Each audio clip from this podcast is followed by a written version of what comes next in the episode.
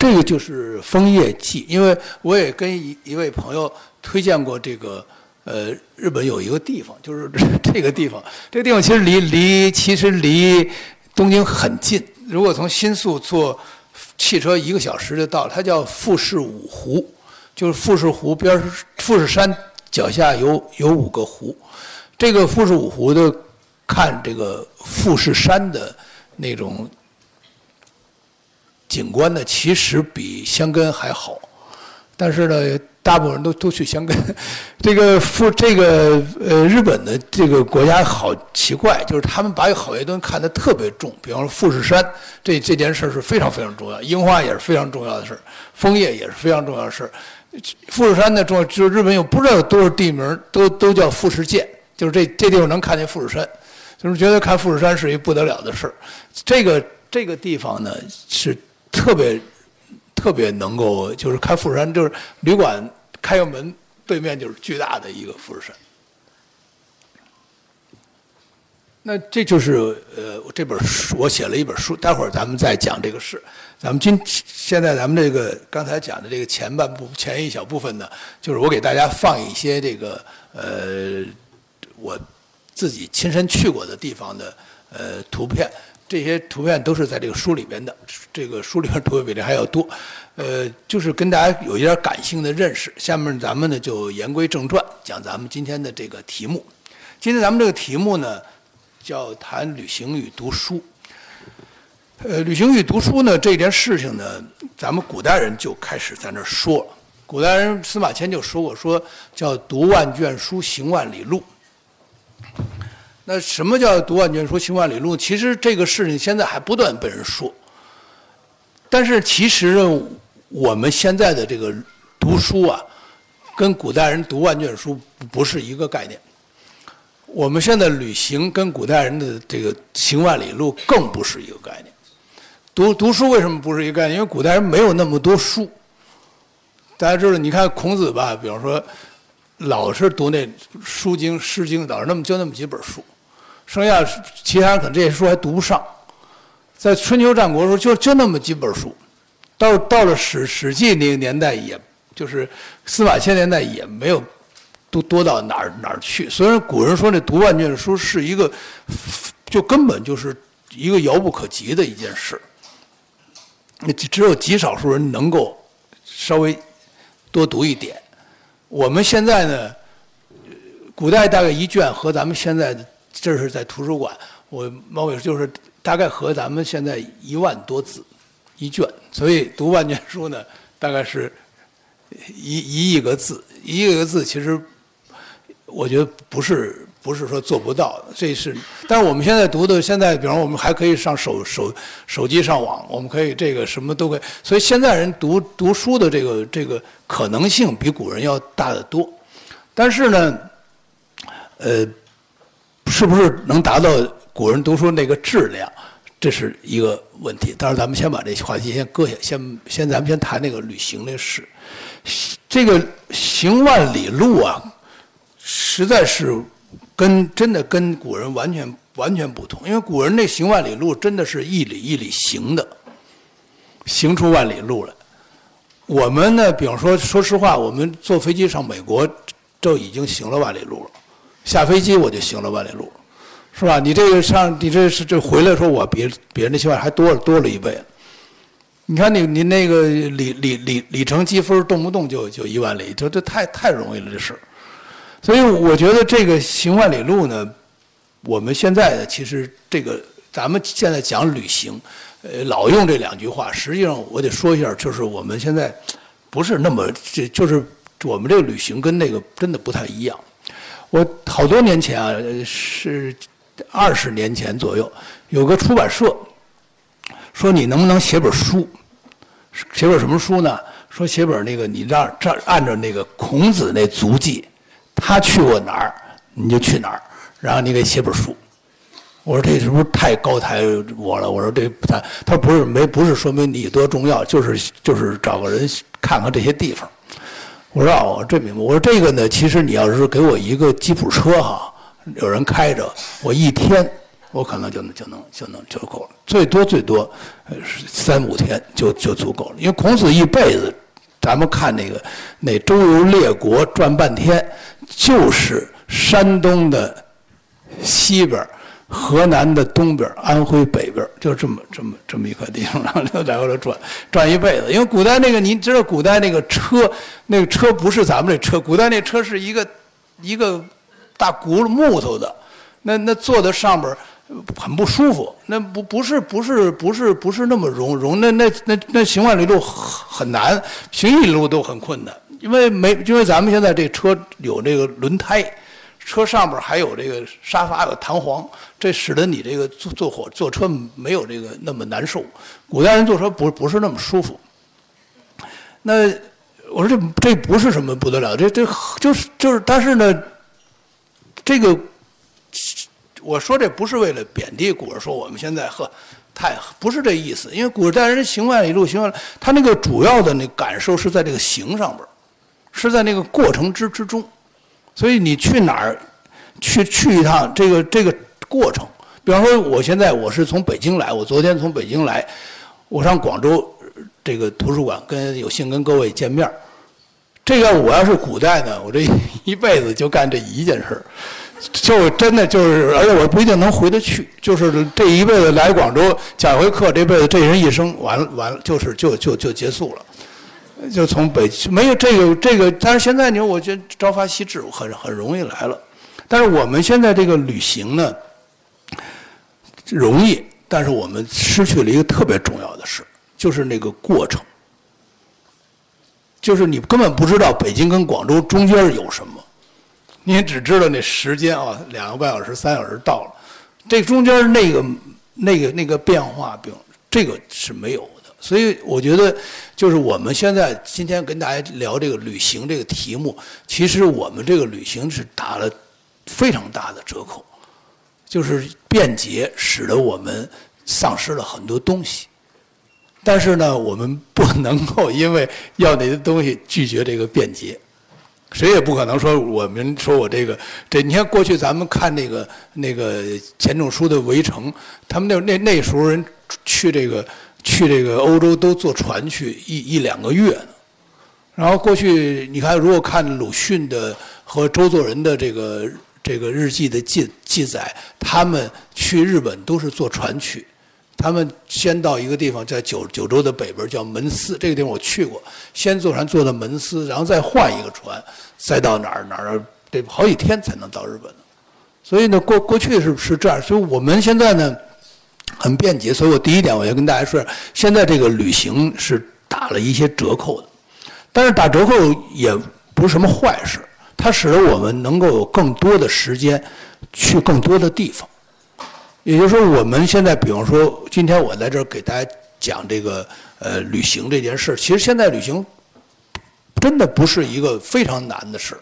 我的年轻的时候，呃那个时候中国人想出门非常困难。我我小时候出出一趟门简直是不不就是没有这个可能性。这有老先生知道，过去过去中国人出一个门不不真的根本不太可能，那得够多大级别才能出门了。有多大重要的公干才能出门了？我我第一次去日本时候是九九六年，我去京京都开一个会，那那时候需要什么呢？需要日本一个公司邀请信，还有那公司的老板的一个亲笔写的一个信，还要那老板的上边的人给他再做一证明，然后还有那公司整个这个流流流水。后来我到日本，这人说你是，这时候我见着我说你是什么人呢？这么费劲让我让我让我让我费费这么大劲，我说我说什么也不是，我说就这 不是让公司安排让我来，所以那那时候很很困难。现在出出门其实很容易，但是这个容易也也带来了一些弊弊病，就是就是我们很可能呢，嗯，因为太容易了，所以我们有可能把好多东西呃就是没有留意。我为为什么要讲这个？把这个读书和旅行搁在一起来讲呢？其实很大一个原因就是，我觉得读书可以使得我们的旅行变得充分一点、深入一点。那么，我为什么要把旅行和读书放在一起看讲呢？我觉得就是旅行可能能够印证我们读书的一些印象，可能使我们读书时候没有那么呃深的感受的东西呢，我们可以通过旅行来来加深这个感受。我这跟大家举一个例子，其实我自己呢是呃觉得像有的地方，呃旅行未必非得读书。比方咱们如果去南极，咱们可能大概知道点日南极的这个地理状况、天气什么的就完了。因为这南极就这么一个事儿，没没有那么那么，咱也不是地质学家，也不是企鹅学企鹅的，专门研究企鹅的，咱们就是。但是有的地方它确实它需要。我们有点知识，比方举个例子，包括巴黎巴黎圣母院，就咱们就以巴黎圣母院为为例。这巴黎圣母院正面的看巴黎圣母院，跟这个背面看巴黎圣母院，特别是站在这个就是呃，如果巴黎圣母院是是是这么这么一个方向的话，站在这个角度，就这么这么一个背面的四十五度角的时候，看的巴黎圣母院完完全是不一样。这我因为在巴黎待时间没有，让我转着圈儿，我看这巴黎什么地方他看的是最漂亮的，就是就是在这个这个就是就是在那个一个一个桥上，或者是过了这个桥，在那个圣母歇尔这个这个塞纳河边这儿去看巴黎圣母院，尤其是在一个时间一个黄昏的时间是最漂亮。那这个时候呢，我觉得有的东西它确确实实它是需要我们知道一点知识。那么今天呢，因为讲到日本，日本实话说，日本不是一个多么不得了的一个旅游的地方，因为日本地方很小，日本这国家真的是不不是个多大的国家，但是日本呢，它确确实实是一个很有文化的国家。这旅游呢，真是比较怕的就是这个地方小又有文化，因为小呢，就使得我们走马观花就。就就就是可能什么也什么也看不见，有文化呢，就是这个观这花呢，你你你你可能就没没看见花儿，因为所以日本特别需要我们这个比较多的知道它的东西。否则的话，一个一个，比方说有一个什么一个一个一个小的建筑，比方说比方说最后我到呃名古屋附近有一个地方叫犬山，犬山地方有有一个茶室。这个茶室呢叫如安茶室，是日本第一个茶室，以前在京都，后来搬到这儿来。那你如果你要不知道这个这个茶室跟日本茶道的关系的话，你走那儿根本这就觉得这可能根本连进门都不进。你可你要，但是你知道这个茶室的这个历历史，你也知道茶道是怎么回事，你就知道过去人喝茶是什么样，然后从一个怎么那多一个小洞从那儿钻进去，然后怎么做的那那么点儿小的一个茶室里边坐那儿喝茶，它是个什么感觉？它就完全就不一样，所以我觉得就是，呃，包括比方，咱们到广州也也也是，如果说我不知道有多少朋友来广州来，不知道广州的好的地方，我我我也不太知道，但我至少我也知道咱们有北京路，北京路上有有有这个过去有这个书店，过去有有这个古迹，还有这个还有我还知道这个沙面等等这些东西，如果你不知道，你就可能根本不在你的行程里边。那我呢自己，我可以跟着大家刚才说要跟大家举一个例子。呃，日本有一位作家在中国非常出名，叫太宰治。太宰治非常出名，我呢，这其实并没有无意去专门去寻访太宰治的踪迹，但是我只是把那，因为我知道一点太宰治的事儿，所以我把他跟他有关的事儿呢，搁在我的不同的行程里边。呃，太宰治呢，呃，大家知道这个人。一共活了三十九岁，他最出名的事儿呢，就是他一而再、再而三的自杀。他他一生呢自杀过五次，五次呢，其中有有几次都是和那个呃别人女女女 女人一起约好了一起自杀。这个在日本叫情死，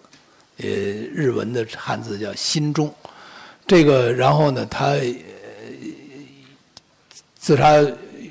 没有有罪，就是第二次自杀和一个有一个酒吧的一个女招待，长得非常好看。你可以现在看那照片，在日在太子所有的认识女人里最好看的人。她呢，这女女女招待叫田部，这人呢是一个是一个文艺青文学青年，文学青年有有时候有点耽误事儿哈。文学青年对自己确实有点危险。这突然来了人是太宰治，名人，说这个咱们俩一起死吧。那人说就太好，太太高兴了，能跟你一起死，太荣幸了。然后就就约好，就俩人就在镰镰仓那地方就跳海死了。跳海结果结果这女的淹死了，太宰治没死，没死呢，捞捞起来活了。活了之后呢，这个就是一个罪名，叫教唆自杀。就是然后，但是太宰治家里是一个很有名的一个青森的第一大地主，他爸爸因为是青森第一大地主。是这国家的贵族院的议议员，就家里就用了一个关系，就把他这个罪名给除去了。犹太太这里心里就有一个阴影，觉得我，我这个人做做人不行，所以这个叫有他有本书叫《人间失格》，就是说的这个事儿。《人间失格》这个话的意思就是丧失做人的资格，用更通俗话就是叫不配做人。所以他一直认为自己不会做人，所以他后来还自杀。最后一次呢，就是在东京周围有一个地方叫三鹰，这个在这儿自杀了。那我呢就就去过三鹰，因为三鹰从东京去半小时的火车就就就到了。三鹰呢是个什么地方？三鹰很多人都去，尤其在座我不知道年轻的朋友应该都会爱去，因为那个宫崎骏那个吉卜力美术馆就在三鹰。其实去吉卜力美术馆那路上。就有一旁边是有一条河，这条河叫玉川上水，是东京的以前的一个饮饮用水。上水就是人工人工渠，就是东京的饮用水。呃，太宰治呢，就在一九四八年的时候呢，他和一个呃有妇之有夫之妇叫山崎富荣，他们俩人呢也是约好了，就在这自杀，然后俩人把自己拿绳子捆在一块儿。然后呢，呃，还事先吃了毒药，然后就在这儿。这个水，这个现在到那个河呢，你可以看这个河非常小，而且现在的水大概这这这么深。说当时也不是深的水，他们是坐在在那河里蹲着，等着下雨，等着这水涨起来，把自己淹死了。那这个你现在到。到这儿还能看着这个地方，当然这还还有可以在这个这水是人家东京人的饮用水，他们一个礼拜以后，他们俩人的尸体被发现了，但是周围人喝水喝了一个礼拜了，所以当时非常愤怒，说你怎么能这么干？说怎么是我们说是当事人受不了，非常非常气愤。可是太宰治因为大家还是热爱他的这个文学才华，以后就把这件事儿给忘了，所以每年在这儿还纪念。就有太太就有个樱桃记。我呢知道太太知这人对对，这是一个地方啊。我再讲第二个地方，在现在就有个日本有个热门的旅旅旅游地方就是青森。现在我以前去的时候没人去，不知道现在突然变成热门地方。青森呢，从青森到红前有一趟火车，路过一个地方叫五所川原。这地方下车之后换一个火车，换一个小火车。这小火车呢叫青京铁道。这个火车呢是一个私人铁道，很小。这火车就是两节车厢这么火车。这火车呢是一个完全是一百年前的那个老的样子。这火车冬天还有生炉子呢，火车上还能烤烤这个吃的呢。这么一个一个老老式的火车，夏天呢是我去的时候不是冬天，但我知道我看过这照片，这火车上就有一个摆着一个书架，就摆着太宰治的书，因为这个火车路过一个地方叫金木，这个地方就是太宰治的家，现在这个家还保留，因为这他们家呢这个地方叫太宰治曾经写过一本书叫斜阳，这个地方现在被命名为斜阳馆。金木是个很穷的地方。现在也不富裕，就是房间房子都很破，低矮的房子，中间有一个突然有一个特别巨大的一个建筑，两层楼，而且是那个人字形的那种顶，是瓦顶，然后琉琉璃瓦的瓦顶，然后这个在这个一堆的低矮的房子中间有这么一个房子，那就是他们家，他们家那个奢华的程度真不能想象，他们家有有一个墙是金子的。然后有那巨大的那个保险箱，然后那个花园也很大。那个金木那地方还有一处太宰治的家，是那第二豪宅，是他们家二战时候躲那个轰炸的地方，叫太太是疏离之之之家，是那第二豪宅。太太是当年呢，曾经呢带着一个女朋友回家，到到他们家去，进门说去，先别进，等着啊，我跟你说一下，我们你进门别大大惊小怪。行，知道。先给先给打了预防针了，一进门那女啊喊一声，所以因为确实没见过这么这么这么豪这么这么豪华的地方。那这两个地方呢，我把这两个地方搁在一起。另外，我还我也去过那个热海，热海有一个地方叫启云阁，启云阁里有有都是很多作家住的这个旅馆，当时特别喜欢在这儿住。他也是就曾经在这儿写这个《人间失格》的第二部分，就是和这个山崎富荣那。住的那个房间是那儿最好的一个房间，面对那花园最大的一个房间是他住的。你把这些事儿都搁在一起，我觉得就我多年读这个太太这书，我有两个特别大的感感觉，都都都在这个旅行中得到印证。第一，我就就觉得太太这个人，他确实他不是一般人家，他是是个贵族，是那个的后代，他是他是。跟他原来的那个阶级所属的那个阶级，你如果看他的书，你发现他里边作品有一种那那种背叛性，就是他跟他原来他父亲、他哥哥他们他们那个那个阶层跟那个阶层之之间的那个对立的关系，这在他书里边很明显能看出来。但是我到了他们家，我才真的明白他这这种背叛有多决绝。这是第一个。第二个，你我到他死这个地方去，这么浅的一个水，然后非死不可。因为太太是在临死之之前啊，他曾经写了一一本一篇一个小说，本来要写写一百回一百章，在报纸上连载，一共登了十三章。这个这个小说叫《Goodbye》，就是再见。这个小说登的时候刚开始发表，就有外边评价说这是他。毕生杰作，最高最高水平。他写了十三章，他自杀了。不不，你越说我是最高杰作，我越我越不要。然后他临临他临死之前写的遗嘱也说，写小说没有任何意思。所以你就可以想象到这个人他死的那种决绝，那种坚决。这个如果你不到那儿看一眼，光读书确实有有的时候你没你没体会不到那么深。我举这个例子花的时间有点长，我就想跟大家讲讲一下，就是说，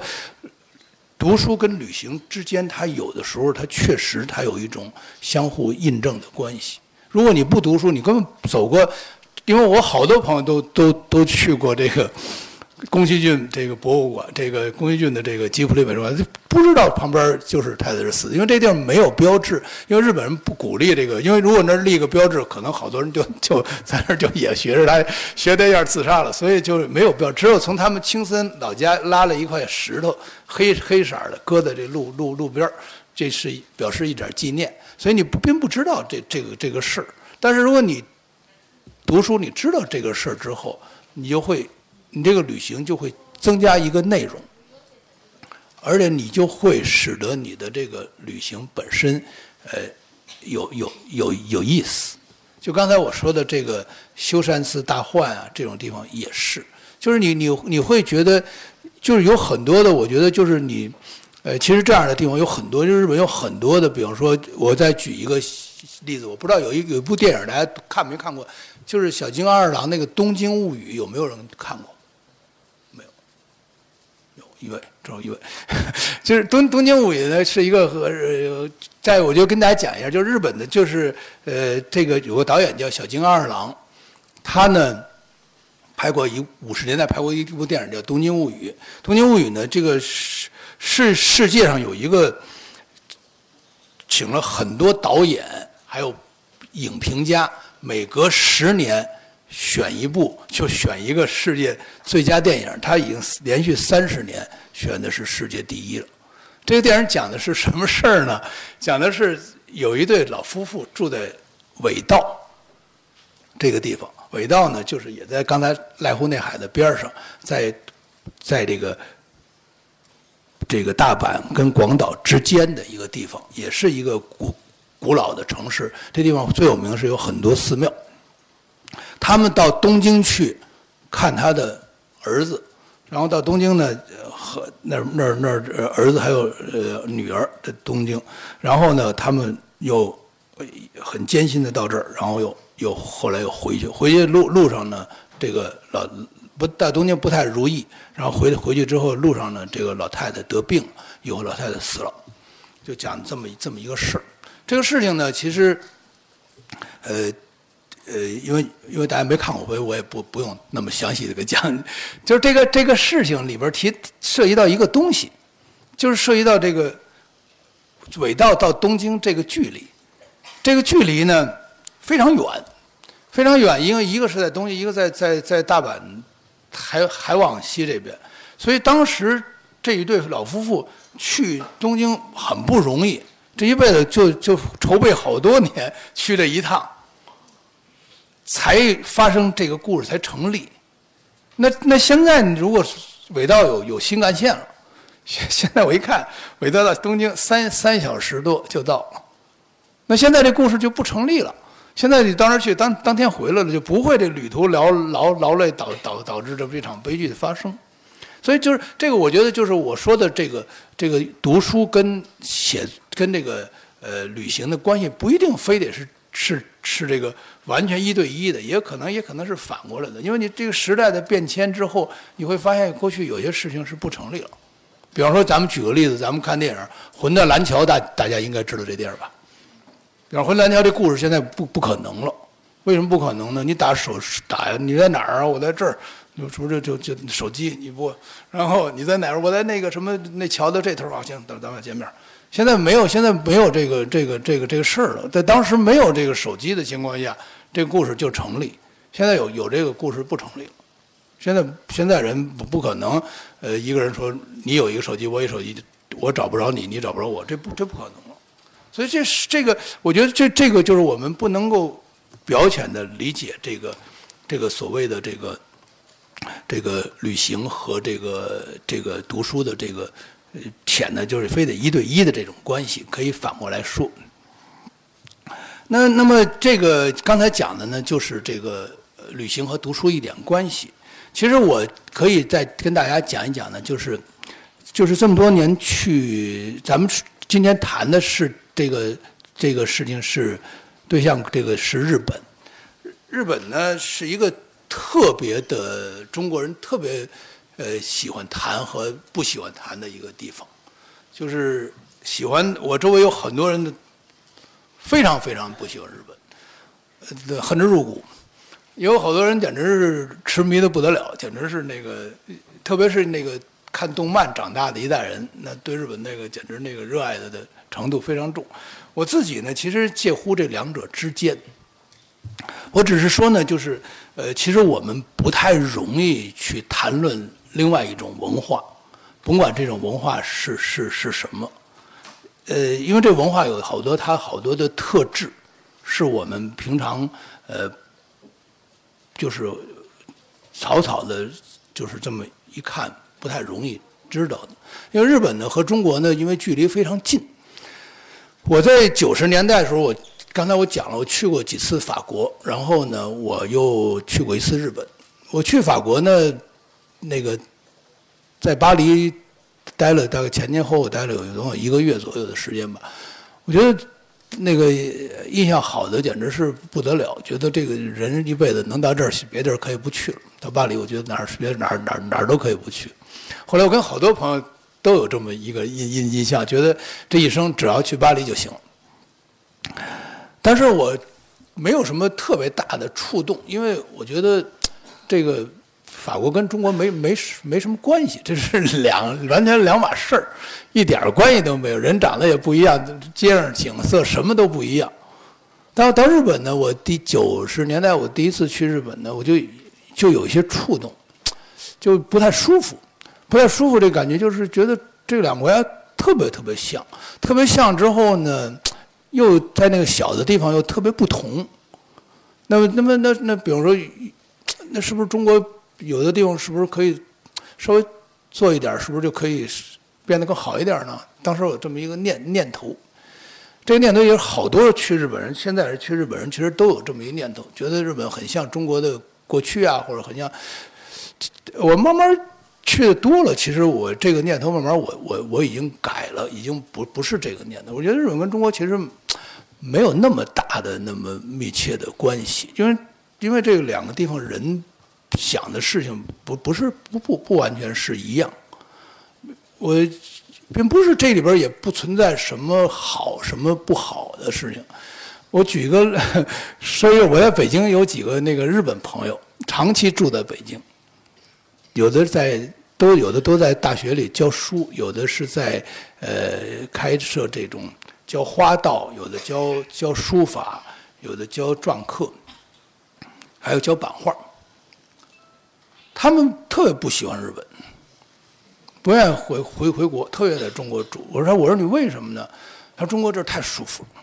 想干嘛就干嘛，什么做不成的事儿都能做成。那日本什么只要做不成事儿，一定做不成。所以我觉得这就完这种想法，就对我就就就有很大的这个觉得有意思。就是确实我们很难在这两个国家之间、文化之间去谈什么优劣。”或者尤其是谈说谁怎么样就变成谁这样的话题，我现在认为都很肤浅。我觉得就是强调它那个不同。我这是想给大家讲一个小的例子，因为这个例子呢是我亲亲身的感感受的。我觉得这个例子我也想说完之后，我也不是说它有有高有有有有有低，我是觉得就是就是他们就确实两个国家处理事情不一样。